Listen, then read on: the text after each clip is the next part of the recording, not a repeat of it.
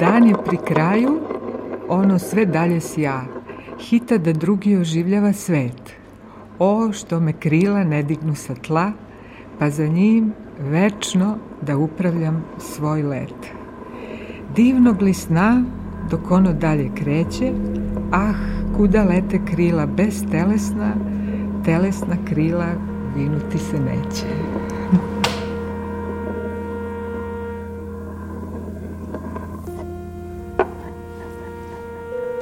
Nikola Tesla, Une vie électrique. Une grande traversée de Matteo Caranta.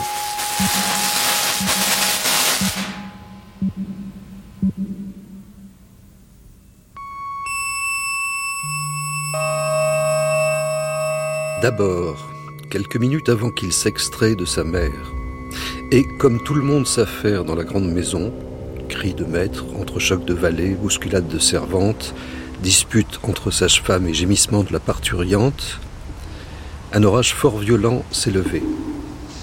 Précipitation granuleuse et très dense, provoquant un fracas étal, feutré, chuchoté, impérieux comme s'il voulait imposer le silence, distordu par des mouvements d'air cisaillants. Ensuite et surtout, un vent perforant de force majeure tente de renverser cette maison. Ce vent fait valser toutes les choses, bascule les meubles en soulevant les tapis, brise et dissémine les bibelots sur les cheminées, fait tournoyer au mur les crucifix, les applique, les cadres, qui voient s'inverser leur paysage et culbuter leurs portraits en pied. Convertissant en balançoire les lustres sur lesquels s'éteignent aussitôt les bougies, il souffle également toutes les lampes. Le tonnerre couvre son premier cri pendant que la foudre incendie la forêt alentour. Naissance hors du temps, donc, et hors de la lumière, car on ne s'éclaire qu'ainsi à cette époque, à la cire et à l'huile, on ne connaît pas encore le courant électrique. Deuxième épisode, et la lumière fut.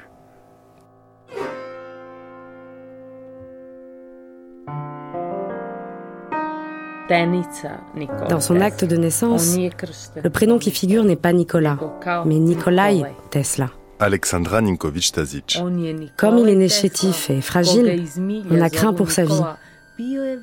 Son père et son oncle lui ont donné le prénom Nikolai, qui est un prénom de moine, pour qu'il survive. Nikola Tesla est né en 1856 à Smilian, qui est une petite bourgade euh, de ce qu'on appelait à l'époque la frontière militaire. Catherine Aurel. C'est une euh, zone euh, frontalière qui est issue de, de la reconquête sur l'Empire ottoman à la fin du XVIIe siècle, début du XVIIIe siècle, où on a créé une sorte de zone tampon pour protéger l'Empire des Habsbourg de l'Empire ottoman qui était encore présent euh, dans les Balkans.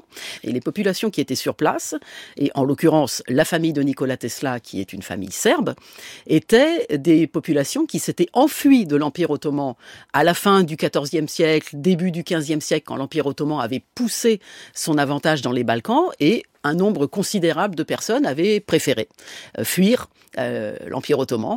Euh, ensuite, ces populations se sont trouvées sur place quand l'Empire des Habsbourg a commencé à reconquérir ces territoires sur l'Empire ottoman, et il s'est servi de ces populations, de ces villages, et il en a fait des villages militarisés.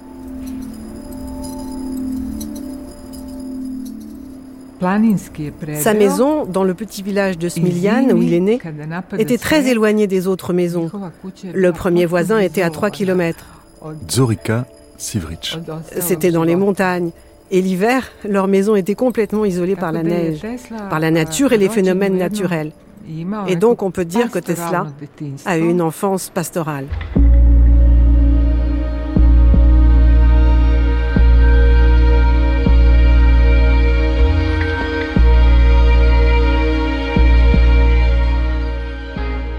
Djuka Tesla, sa mère était analphabète. Elle ne savait pas écrire. Mais d'après Nikola Tesla, elle avait du génie. Il disait Si ma mère avait pu aller à l'école et suivre une éducation, elle aurait été une plus grande scientifique que moi.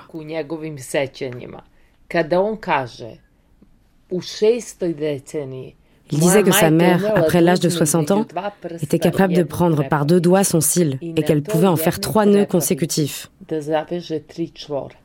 Nous savons que c'est impossible, mais cela montre la mesure de l'amour qu'il lui portait.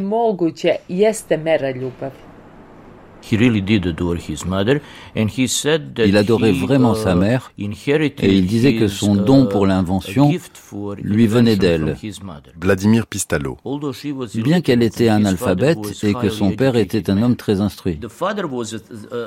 Le père était un intellectuel, un homme d'une grande intelligence.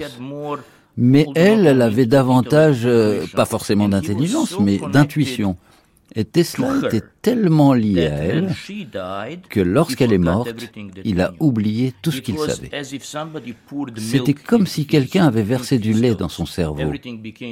Tout est devenu laiteux et brumeux et il a dû se ressouvenir de tout. C'était au milieu de sa vie. Il a dû se remémorer tout ce qu'il avait appris. C'est aussi pour ça qu'on constate souvent des incohérences dans ses autobiographies.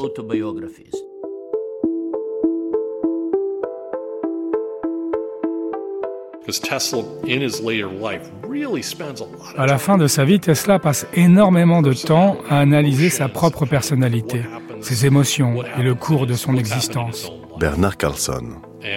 Sauf erreur, son autobiographie commence littéralement avec le récit de ses parents qui lui préfèrent son frère. Pour quelqu'un qui a eu tant de succès, c'est très révélateur. Quand on lit son autobiographie de 1919, on ne peut que se dire mais quelle étrange manière de commencer.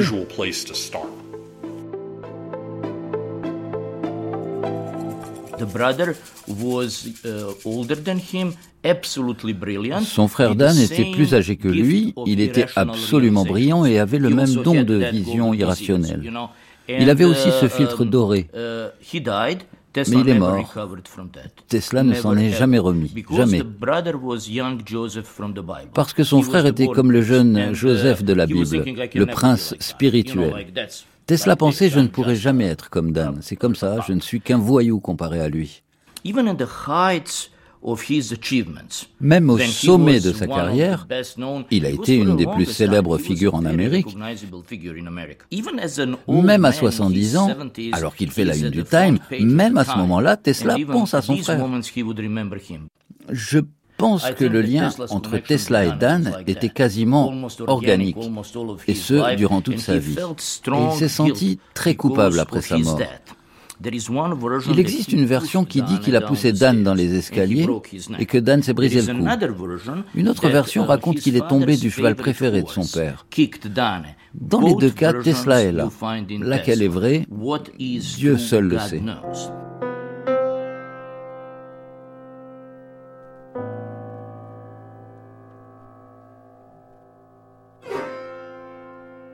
Lorsque je ferme les yeux, je vois toujours d'abord un fond d'un bleu uniformément sombre, comme le ciel par une nuit claire, mais sans étoiles.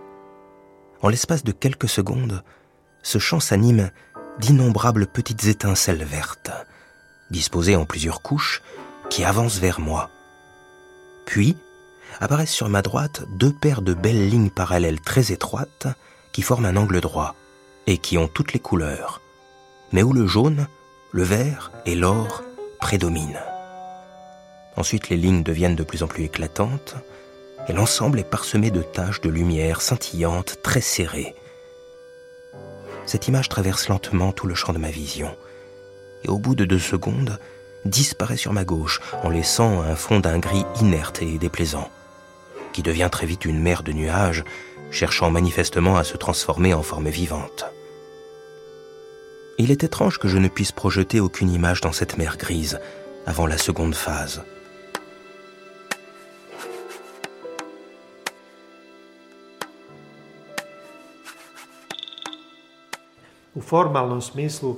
Formellement, vous savez que son père était prêtre, orthodoxe. Branimir Jovanovic. Lui-même se déclarait croyant orthodoxe. En général, il se définissait comme chrétien et pas spécifiquement orthodoxe, mais toute sa vie, il a cherché la réponse à ce secret. Il a cherché à dévoiler le secret de l'existence de Dieu.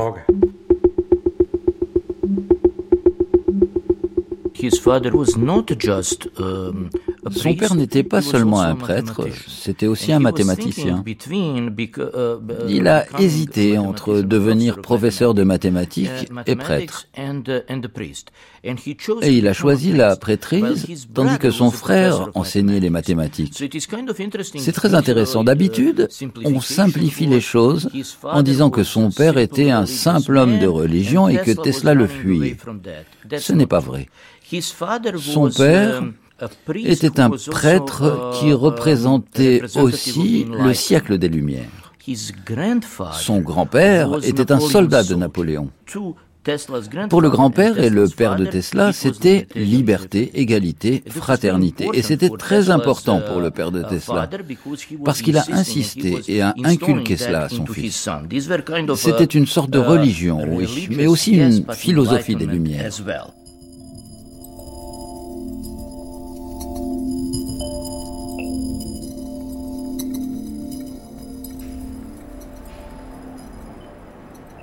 Lika je planinski predeo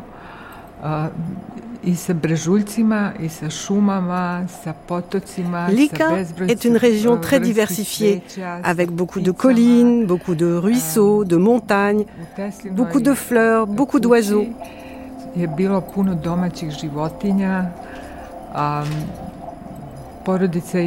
La maison de Tesla était comme une petite ferme entourée d'animaux domestiques.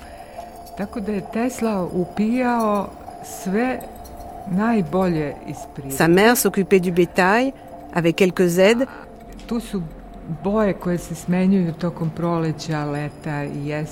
Et Tesla, d'une certaine manière, était imprégné de tout ce qui l'entourait, de cette nature qui le fascinait.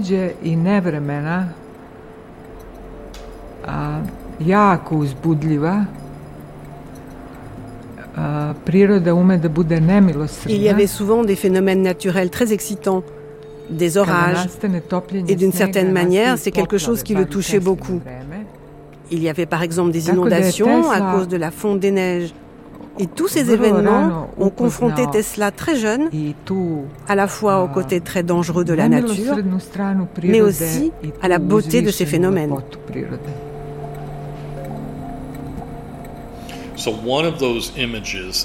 Il y a un souvenir qui a durablement marqué Tesla.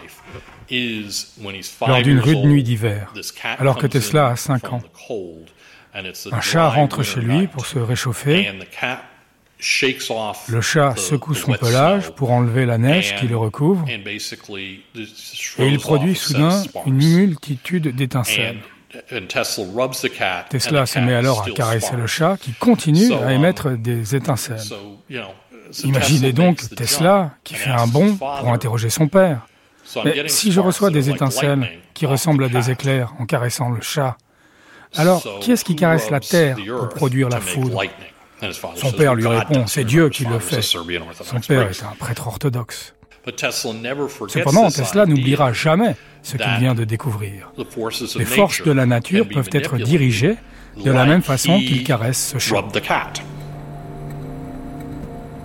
I on je nastavio o tome da razmišlja i zanimljivo je da kada je imao 83 godine, on je tada priču Ce qui est intéressant, c'est de se dire qu'à 83 ans, il raconte encore cette histoire dans une lettre qu'il adresse à une petite fille.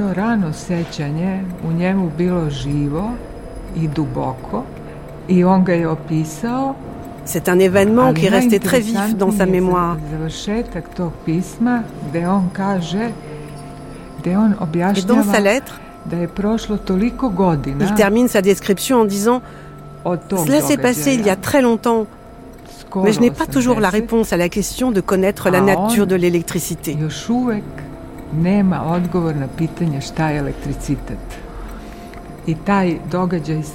Mais c'est cet événement avec le chat qui a jeté cette étincelle et qui s'est développé plus tard en feu de la création.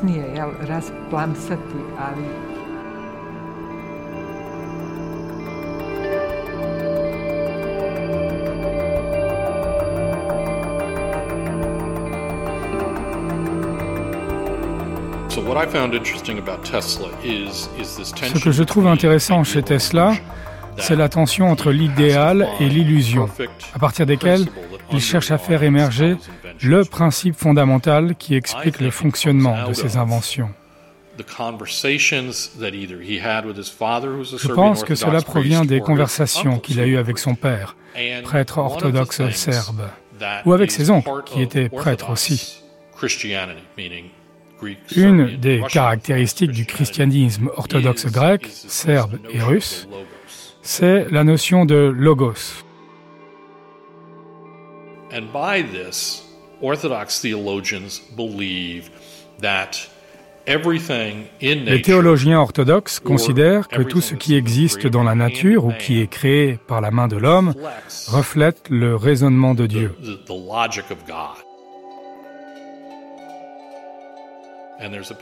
Il y a un célèbre passage du Nouveau Testament dans l'évangile de Jean qui raconte qu'au commencement du monde était le Verbe et que le Verbe s'est fait chair.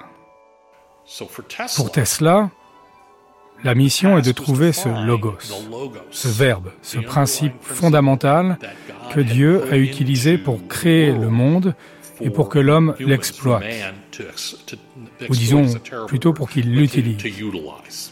Ses recherches étaient toujours tournées vers ce logos, cet idéal, ou ce principe fondamental qui structure chacune de ses inventions. Et donc, une fois qu'il cerne un nouveau logos, il est capable de plein d'inventions nouvelles.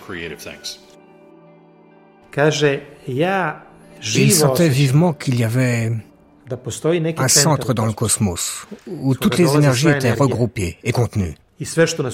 Il disait je n'ai pas pu arriver à percer le secret de ce noyau, mais je sens cette énergie en moi. Si je devais la représenter d'une manière matérielle, je la qualifierais de lumière. Et si j'essaie de l'expliquer de manière spirituelle, je dirais que c'est la compassion et la beauté.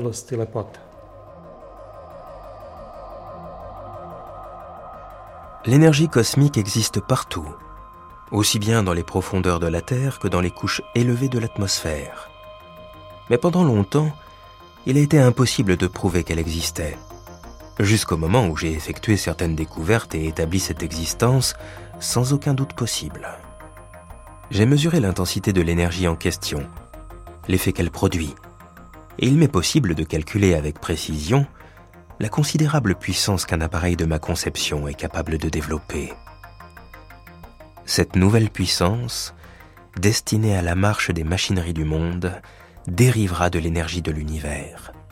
Sa source centrale pour la Terre est le soleil. Elle existe en quantité illimitée.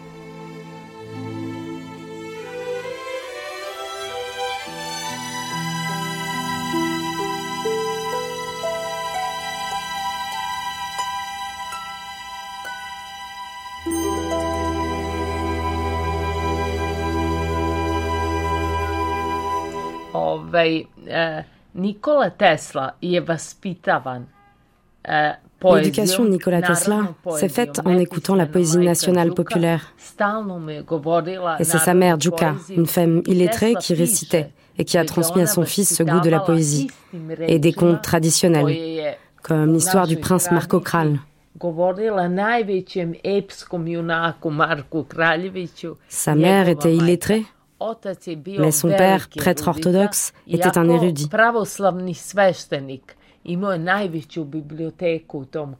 On dit qu'il avait la plus grande bibliothèque de tout son entourage.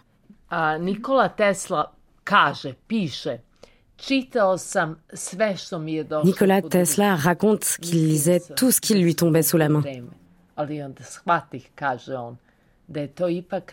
Il a même eu peur d'avoir perdu du temps avec toutes ces lectures de poèmes autochtones ou d'histoires de Mark Twain. Mais il s'est rendu compte par la suite que c'était la meilleure chose qu'il ait faite dans la vie. Sans livres et sans poésie, Nikola Tesla n'aurait pas existé. C'est quelqu'un qui aime, mais surtout qui embrasse la poésie. C'est la même graine, croyez-moi, qui fait naître la poésie et la science.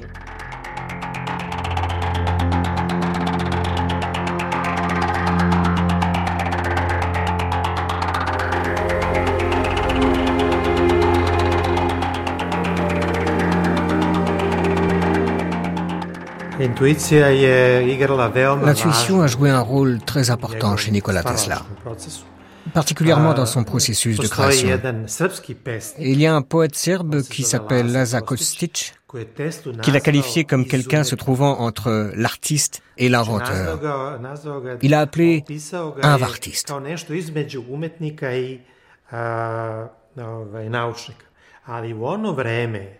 À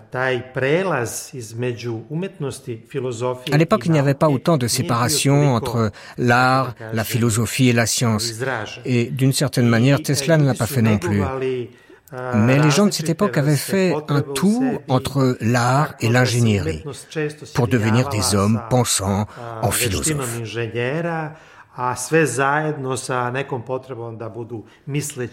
Lorsqu'on fait une analyse de ce qu'a été Nikola Tesla, on peut dire que lui aussi, il a voulu dépasser cette différence entre technique, technologie et art.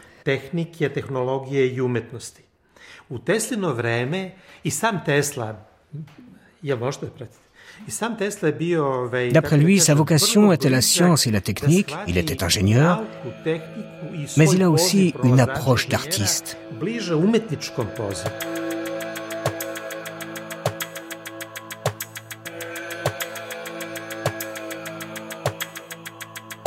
Être fils de pop, euh, ça peut être un grand avantage parce que euh, justement on va pouvoir étudier ce que ne pourra pas un, fils de villageois qui va être immédiatement euh, mis à la ferme et à travailler à travailler la terre.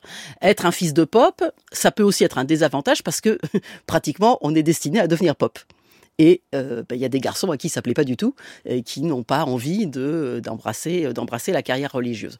Et dans le cas de Nikola Tesla, ce qui est intéressant, c'est qu'il semblerait que, euh, bien entendu, son père avait bien l'intention de, de, le faire devenir euh, pop. C'est le, le destin qui l'attendait. Et donc, il a, euh, à force de, à la fois de, de, conviction et puis certainement d'un peu d'indiscipline, euh, il a réussi à convaincre son père que euh, bah, il était plus intéressé par par une carrière autre, tout du moins une carrière d'études ou du moins un parcours d'études qui n'allait pas l'emmener au séminaire.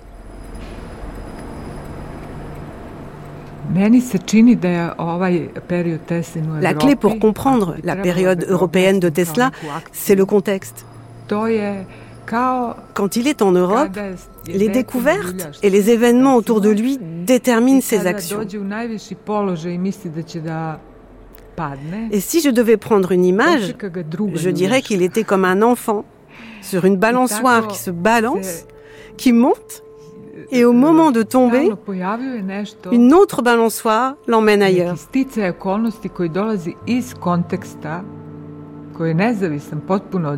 C'est ça, sa période européenne.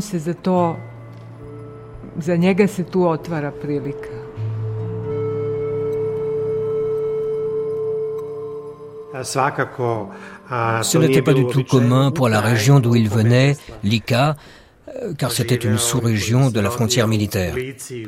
C'était un désir assez atypique, en effet. Les professions les plus estimées à l'époque étaient officiers ou prêtres. En fait, c'était un vœu tout à fait avant-gardiste de vouloir devenir ingénieur. Il s'agissait d'un désir intrinsèque très fort. C'était plutôt une intuition. Et Tesla disait aussi que l'intuition est quelque chose de supérieur par rapport aux par rapport au savoir. Il avait donc cette intuition très forte de vouloir devenir ingénieur.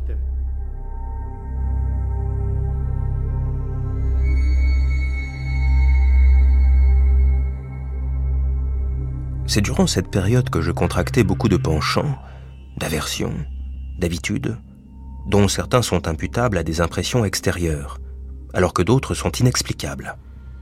J'avais une profonde aversion pour les boucles d'oreilles des femmes.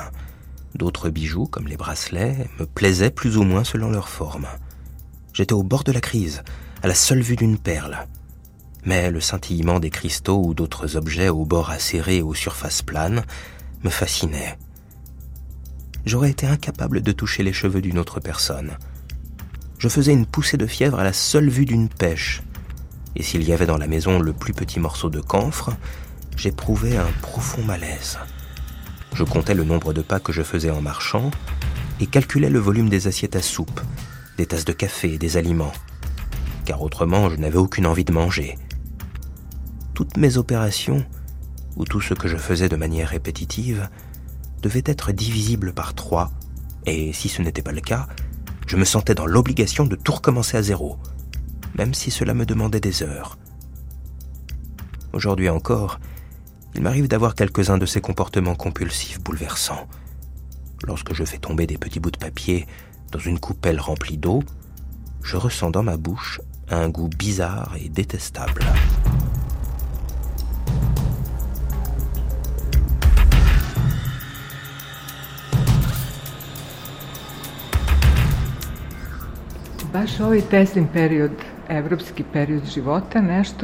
Cette période européenne de la vie de Tesla a eu une grande influence sur son évolution. Je pense surtout à, à sa formation et à comment la période de ses études a résonné avec les événements historiques de l'époque.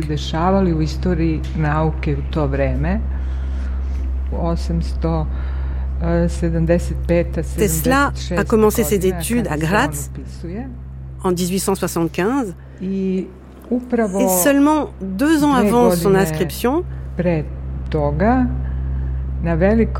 il y a eu la grande exposition universelle de Vienne. C'est là qu'a eu lieu la première démonstration de la machine de Graham. Le thème le plus présent à cette exposition universelle, pour tous les ingénieurs électrotechniques, le mot n'existait pas à l'époque.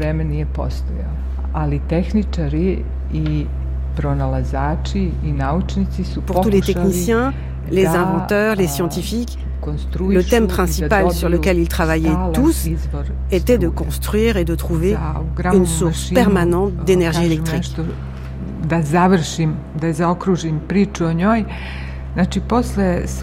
Si la machine de Graham, qui a été transportée après l'exposition à l'université de Graz, est si importante,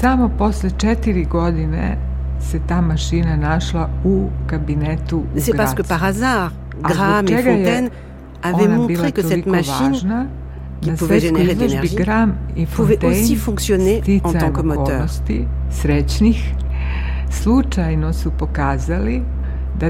Mais pas seulement. Cette machine pouvait être activée depuis un point éloigné.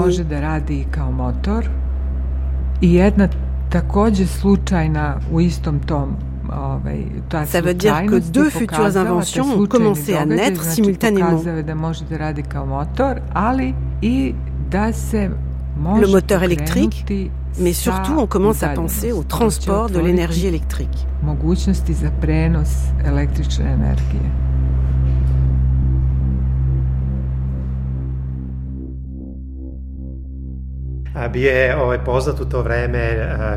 Il y avait un physicien français connu pour son expérience, l'expérience d'Arago. Il s'agissait en effet d'une sorte d'aimant en, forme de fer à cheval qui pouvait tourner autour d'un arbre sur lequel était placée une plaque en cuivre.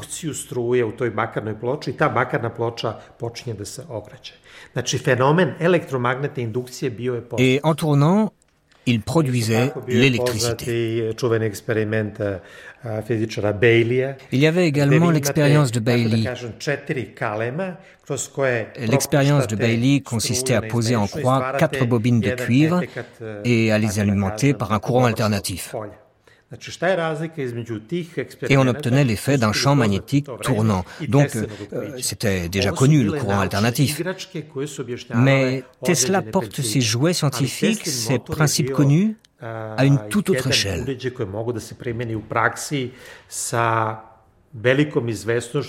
Ces inventions lui ont permis de produire euh, des machines industrielles.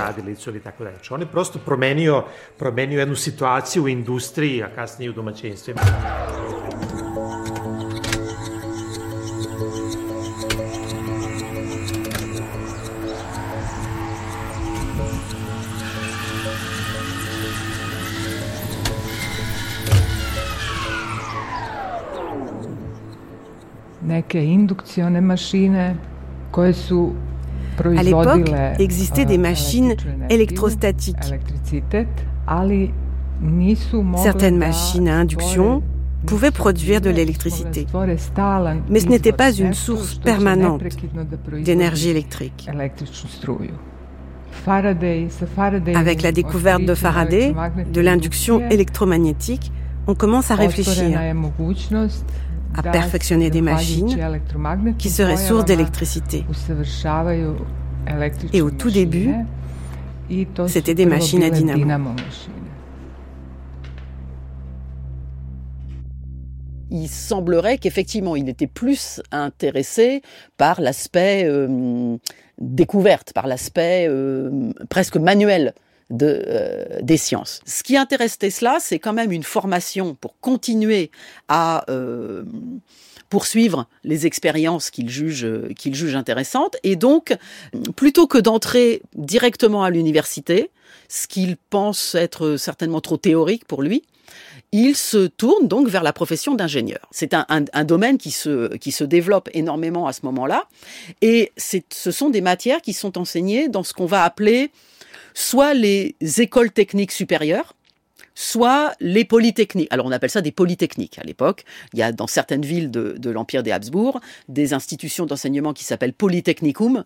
Et en fait, ce sont des écoles d'ingénieurs euh, qui s'appellent dans d'autres lieux euh, haute, haute, haute école technique supérieure.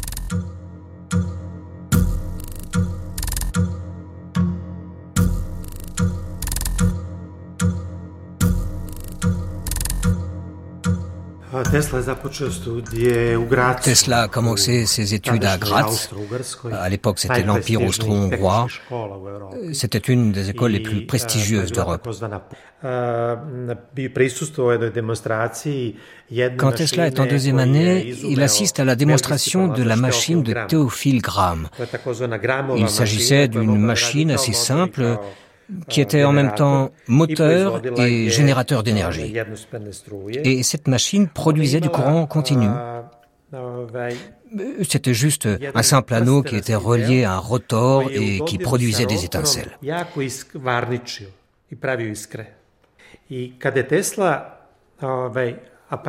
Nous sommes en 1875. Tesla n'a que 19 ans. Il est tout jeune et le professeur qui fait la démonstration s'appelle professeur Pöschel, un physicien et ingénieur reconnu. Pöschel fait sa démonstration et Tesla, par une intuition inexplicable, se montre audacieux. Il ose affirmer ⁇ Je crois que cette machine fonctionnerait mieux si on utilisait du courant alternatif. ⁇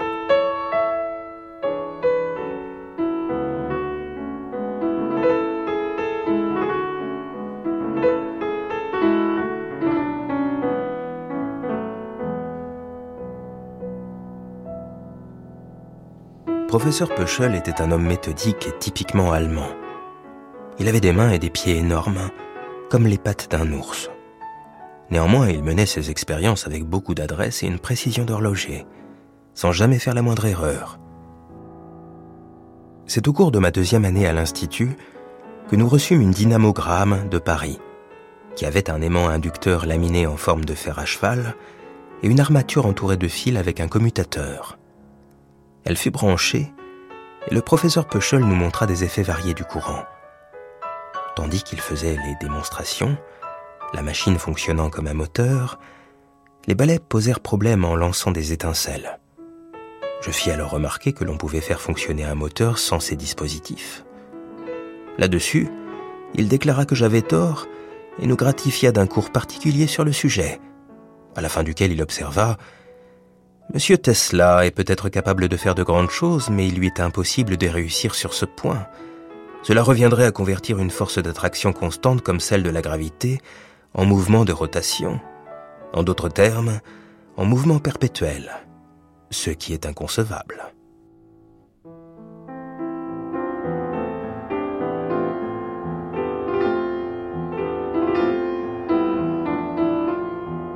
Le professeur Peschel a arrêté la démonstration.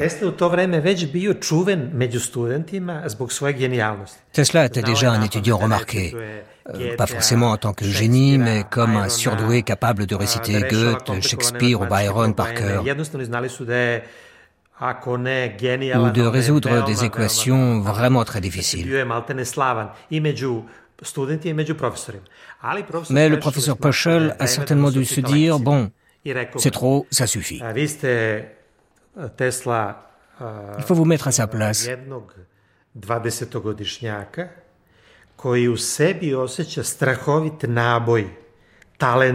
À 20 ans, il est déjà bourré de talent, de savoir-faire, d'idées. Mais il fallait qu'il trouve quelque chose pour exprimer toutes ces qualités. Il fallait que euh, ça sorte quelque part.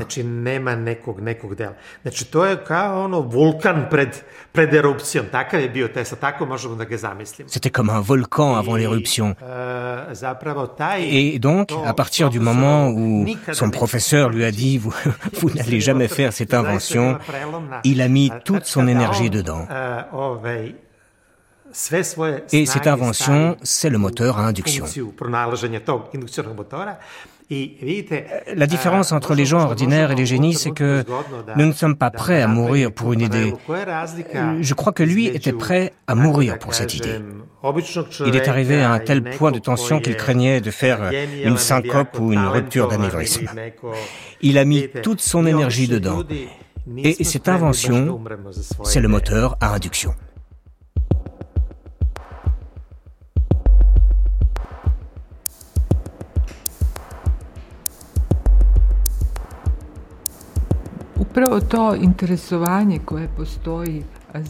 Il y aura toujours des gens pour ne pas connaître Nikola Tesla. Mais ces dernières années, il connaît un regain d'intérêt. Pourquoi? Parce que Tesla est l'exemple même du héros universel. Il a certaines caractéristiques qui font qu'il y a toujours cette lutte en lui. D'un côté, il a ce trait à la fois hautain et prométhéen. De l'autre, il est très humble, où il s'avoue même impuissant devant le monde et la nature.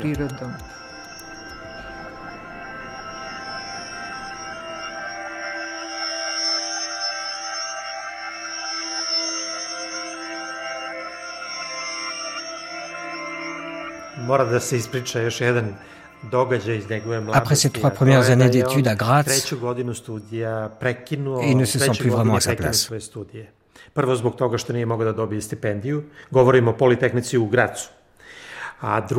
D'abord, euh, il n'a pas eu la bourse dont il avait besoin et il trouvait aussi qu'il pesait un peu sur ses parents. Mais je pense surtout qu'il y avait une sorte de saturation, le sentiment aussi que peut-être ça ne servait plus à grand-chose maintenant qu'il avait son idée de moteur à induction. Quoi qu'il en soit, il arrête ses études à Graz pour aller travailler à Maribor, en Slovénie actuelle. Il commence à y travailler. Là-bas, il tombe dans le jeu. Il est même arrêté par la police à cause d'excès. On le ramène sous chez son père. Vous imaginez, c'était la honte pour un prêtre orthodoxe.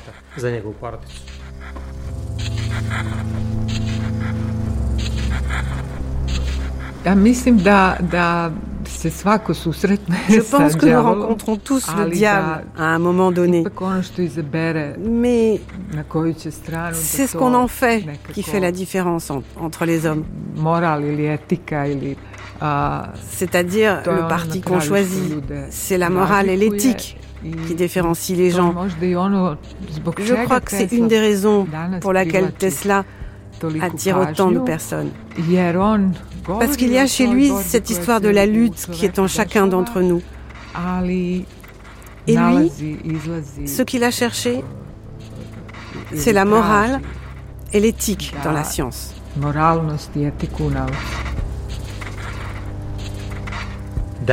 C'est à ce moment-là qu'il décide de suivre la volonté paternelle. Il s'inscrit à un semestre de philosophie à Prague, puis part travailler à Budapest. Et c'est à Budapest qu'il se penche sérieusement sur son invention. Je crois que Tesla a su qu'il était un inventeur au moment où il a compris qu'il possédait la force nécessaire pour remédier à ses passions.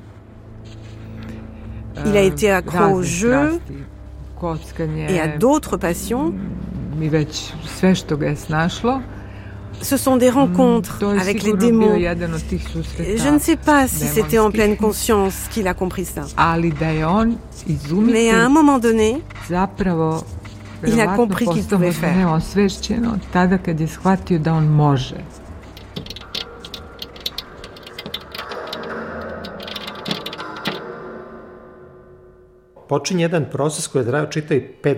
Son moteur à induction est une découverte issue d'un processus de cinq ans de réflexion. Pendant ces cinq ans, il s'est focalisé, c'est le mot international. En serbe, nous avons un mot qui, je pense, pourrait être traduit en français par euh, recentré. On a tout autour de soi, mais on essaie de trouver un centre et de s'orienter vers un seul point dans son centre. Et ça veut dire qu'on exclut tout ce qui est autour de ce centre. On se recentre. Et il l'a fait pendant cinq ans. Et il a exclu tout, tout le reste de sa vie. Et ça s'est terminé par cette dépression nerveuse qu'il a fait à la fin, mais également par cette invention.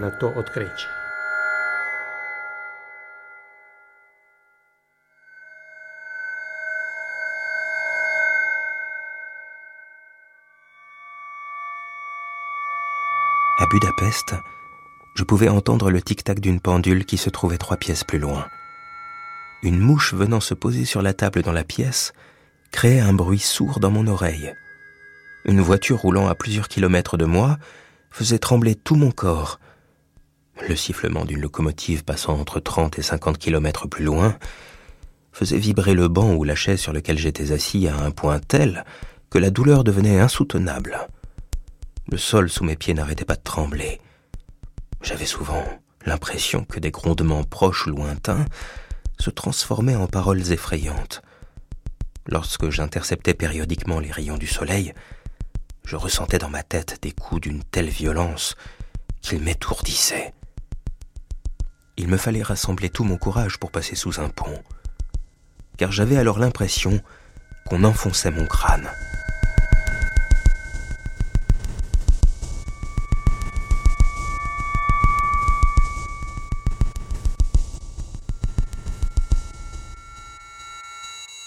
Da zaključim na pitanje kakva je bila njegova metoda, možemo da kažemo da je bila eksperimentalna. Sa méthode consistait à faire des essais et il rétrécissait le champ de ses essais. Imao neku vrstu Une autre spécificité de Tesla consistait à avoir des images mentales.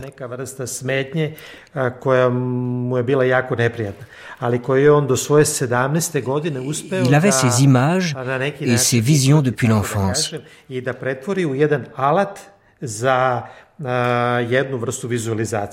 C'était quelque chose qui le dérangeait beaucoup, mais il a réussi à maîtriser ce phénomène et à le transformer en un outil qu'il appelait la visualisation.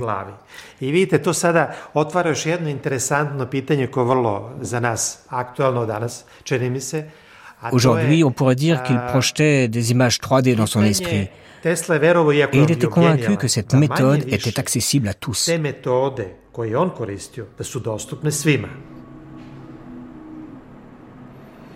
À Prague, il envisage déjà mentalement comment séparer l'interrupteur et les brosses dans la machine à dynamo. Mais c'est pour cela aussi qu'il ne termine pas ses études là-bas. Parce que le fait d'étudier l'empêche de travailler, d'expérimenter ses inventions. Et à ce moment-là, il lui faut des conditions de travail différentes de celles qu'il a en tant qu'étudiant. Ce qu'il lui faut, c'est une certaine expérience pratique de travail, mais également un salaire.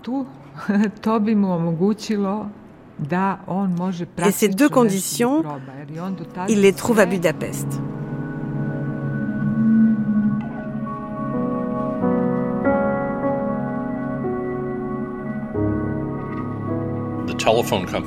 La compagnie de téléphone pour laquelle il travaille a été créée par un certain Tivadar Pushkas.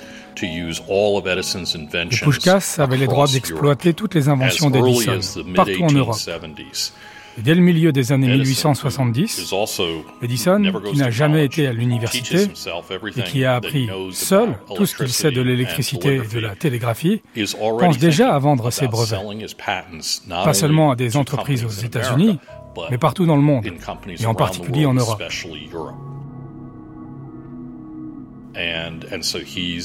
Après avoir inventé la lampe électrique à incandescence, Edison monte donc une entreprise. Et à partir de 1879, il ouvre des succursales en Grande-Bretagne, en France, en Allemagne, et même à Budapest et en Autriche-Hongrie. C'est dans ce contexte que Pushkas introduit Tesla dans la société d'Edison. Et Tesla intègre la compagnie d'Edison au moment où celle-ci est déjà une multinationale.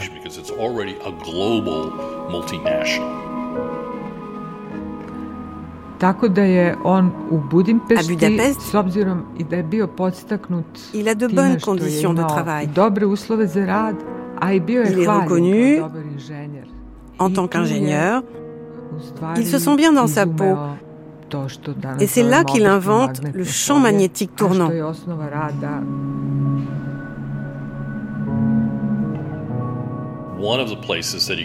L'un des endroits où il va régulièrement est l'usine dirigée par Abraham Gantz à Budapest, où il y a une équipe d'ingénieurs. Il y a Zipernovsky, Blatty et Derry qui ont déjà fait des expériences avec des transformateurs. Et un jour, Tesla remarque qu'un transformateur est en panne. C'est là qu'il étudie les transformateurs qui ont la forme d'un gros donut, d'une couronne, avec des bobines de chaque côté.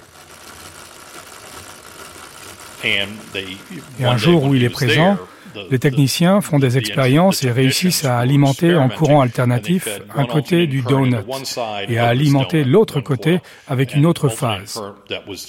Et Tesla prend alors une bille en acier et la place au sommet du transformateur. Il faut bien imaginer hein, que le transformateur a des parois en bois et qu'il est recouvert d'une plaque en bois sur laquelle sont posés le petit roulement et la bille. Et à ce moment-là, la petite bille d'acier se met à tourner sur elle-même. Tesla a cette intuition que le courant alternatif peut créer le champ magnétique rotatif dont il a besoin pour mettre au point son moteur.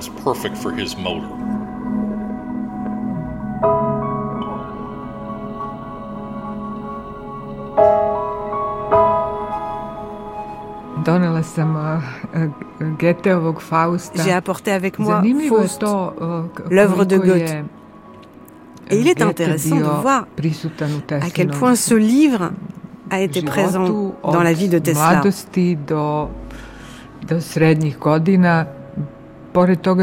À tel point qu'il en parle dans son autobiographie aussi, et il cite un poème.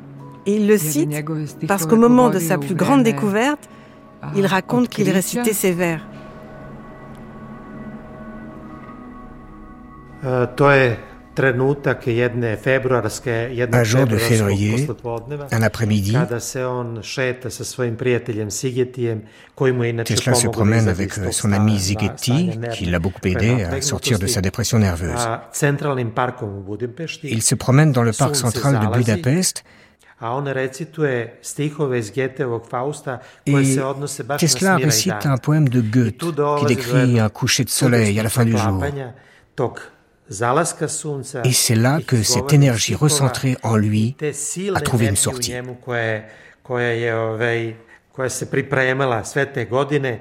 Qu'il a cru que son cœur allait s'arrêter de battre.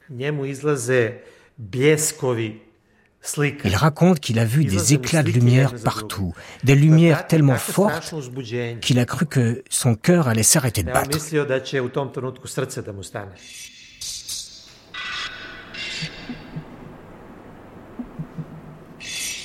Comme Tesla, je l'ai beaucoup lu. Et une fois, en le lisant, je me suis dit, en fait, Faust, c'est Tesla. Oh, glücklich, wer noch hoffen kann, aus diesem Meer des Irrtums aufzutauchen. Was man nicht weiß, das eben brauchte man. Und was man weiß, kann man nicht brauchen. Doch lass uns dieser Stunde schönes Gut, durch solchen Trübsinn nicht verkümmert. Et le soleil descend dans le jour accompli. Il fuit pour engendrer des formes nouvelles. Ah, pour l'accompagner, que n'ai-je donc des ailes qui m'enlèvent bien loin de ce sol avili Beaux rêves dont déjà s'éteignent les accords. Pourquoi faut-il que je ne réponde à l'aile de l'esprit, aucune aile du corps? Lorsque je prononçais ces mots évocateurs, une idée me vint comme le flash d'un éclair, et la vérité me fut instantanément révélée. Avec un bâton, je dessinais dans le sable les diagrammes que mon compagnon comprit sur le champ. Je devais les présenter six ans plus tard à l'Institut américain des ingénieurs en électrotechnique. Les images que je voyais étaient claires et nettes. Elles avaient la solidité du métal et de la pierre, si bien que je lui dis Vois ce moteur et regarde comment je vais l'inverser. Je ne peux pas vous décrire mes émotions. Pygmalion, lorsqu'il vit sa statue se mettre à bouger, ne put avoir été plus ému que moi. J'aurais donné mille secrets de la nature pour celui que je venais de lui extorquer contre toute attente et au péril de ma vie.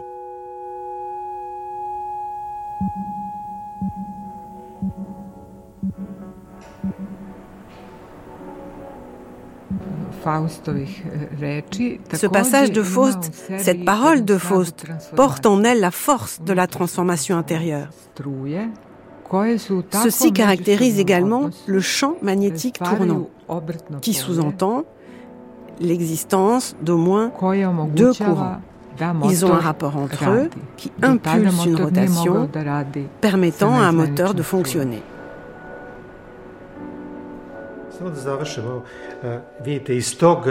Il voit devant ses yeux une série d'images. C'est son moment Eureka. Et de cette série d'images, il a déposé 36 brevets. Je dirais qu'il n'y a pas, et je suis un historien des sciences, je suis bien placé pour le dire, mais qu'il n'y a pas de méthode suffisamment sophistiquée pour exprimer comment ça survient. Comment il arrive que quelque chose vous descende du ciel, de quelque part, et que vous ayez en vous une telle découverte que cette sphère éloignée tombe sur vous. Mais il ne s'agit pas de quelque chose d'imaginaire, il s'agit d'une découverte tangible et très réelle.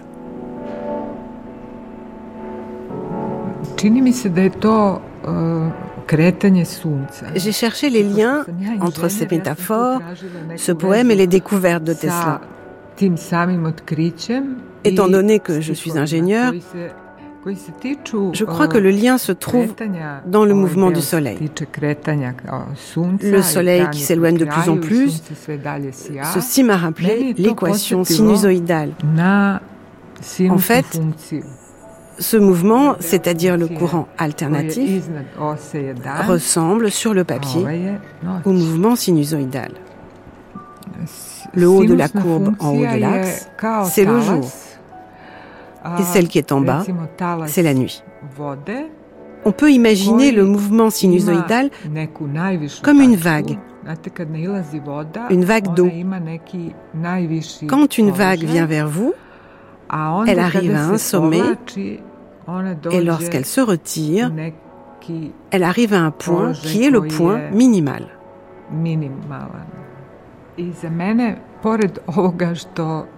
On a donc cette dualité jour-nuit et le fait de tourner. Mais ce mouvement sinusoïdal dont je viens de parler, c'est également le mouvement de la nature qui se transmet à l'homme. Dans ce double courant tournant, il y a toujours cette dualité entre ce qui est matériel et ce qui est éphémère. Et c'est toujours cette lutte entre les deux, et c'est quelque chose qui est constamment présent chez Nikola Tesla, la lutte entre le spirituel et le matériel.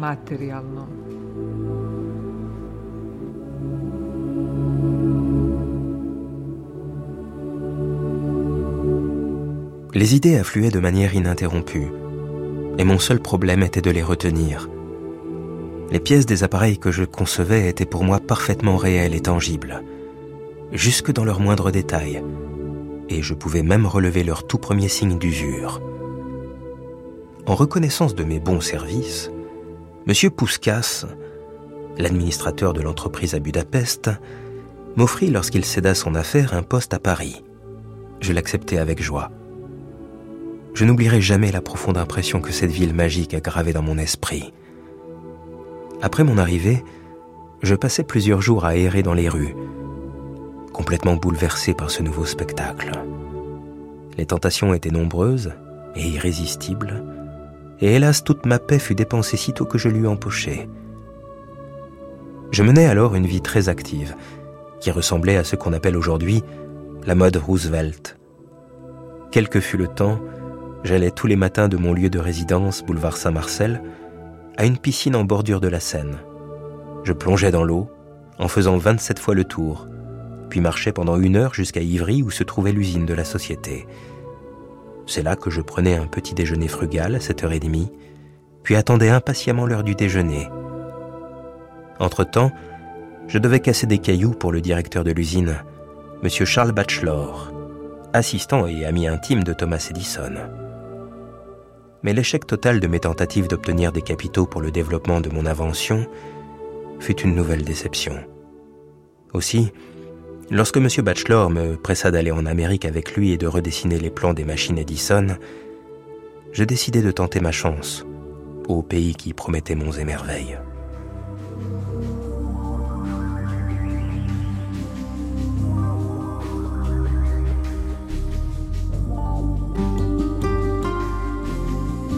C'était Nikola Tesla, Vie électrique.